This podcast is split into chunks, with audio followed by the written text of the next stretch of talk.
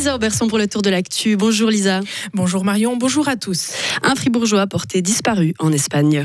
Ce gruyérien de 58 ans était en vacances en Catalogne pour rendre visite à sa sœur. Il s'est perdu en promenade dans la campagne proche de la ville de Tarragone. Ses proches n'ont plus de nouvelles de lui depuis dimanche dernier. La région est connue pour être montagneuse et parsemée de crevasses. Sa famille met tout en œuvre pour tenter de le retrouver. Vincent Douce. Sur place, d'importants dispositifs ont été déployés. Une centaine de personnes, la police locale, la protection civile et des ambulances se sont mobilisées pour faire des battues accompagnées par des hélicoptères, des drones et des chiens. Mais les recherches ont été stoppées après deux jours et demi. Désormais, ce sont ses proches qui prennent le relais. Sa famille en Gruyère a décidé de lancer un appel à l'aide pour poursuivre les recherches. Elle a contacté des associations espagnoles de bénévoles. Le but est de pouvoir réunir au moins 20 25 personnes sur place ce matin vers 8 heures. La nièce de l'homme porté disparu est partie avec son frère et une quinzaine de volontaires hier soir en bus pour participer aux recherches. Inopac tient ses nouveaux locaux. L'entreprise d'emballage victime d'un incendie début mars a dégoté une halle de 1800 mètres carrés. Et selon la feuille officielle de ce vendredi, elle vient de déposer une demande de réaffectation pour ce nouveau bâtiment, situé à Wisternance en Ogo, là où elle était déjà installée. L'entreprise espère maintenant être opérationnelle dans un mois. Elle comptera 7 à 8 lignes de production efficientes contre 12 dans ses anciens locaux. L'entreprise produira environ 30% de moins qu'avant. L'Europe est en meilleure situation face à la sécheresse.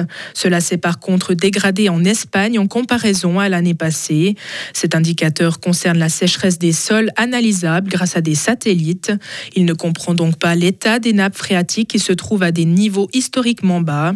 Fin avril, plus de 27% du territoire étudié était en situation de sécheresse.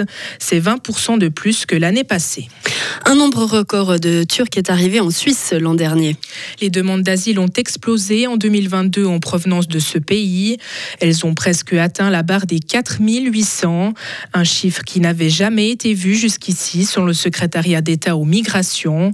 Bien avant le séisme qui a frappé le pays en début d'année, de plus en plus de Turcs fuient la répression du régime d'Erdogan.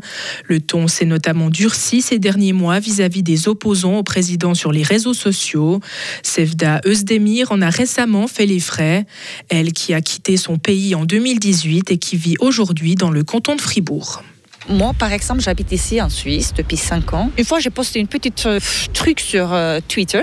Et puis, euh, quelques jours après, les polices ont visité chez mes, parents, en fait, juste pour dire que, alors là, on a lu le post que votre fille a bah, partagé sur les réseaux sociaux. Du coup, elle est où votre fille On cherche votre fille pour parler en fait. Et puis euh, mes parents sont dit, vous connaissez très bien que mon fille elle n'est pas là, du coup. Euh, ne nous dérangez pas ici. Vous pensez que la police, elle fait ça pour faire peur? Faire peur et de dire que, alors, écoute tout le monde, ici, il y a une terroriste et, elle est votre voisin. Faites attention, c'est juste pour vous réclamer. Voilà, c'est un type de violence aussi. Elle a été condamnée à six ans et demi de prison en Turquie pour avoir osé manifester et militer. Dans une demi-heure, elle nous livrera son histoire. Kiev revendique une percée à Bakhmut. L'Ukraine dit avoir repris des territoires autour de la ville.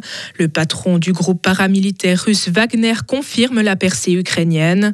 Ces hommes sont en première ligne et il accuse l'armée russe d'avoir fui ses positions sur les flancs. De son côté, l'armée russe démonte toute percée ukrainienne. Merci beaucoup Lisa, on vous retrouve à 7h30. Retrouvez toute l'info sur frappe et frappe.ch.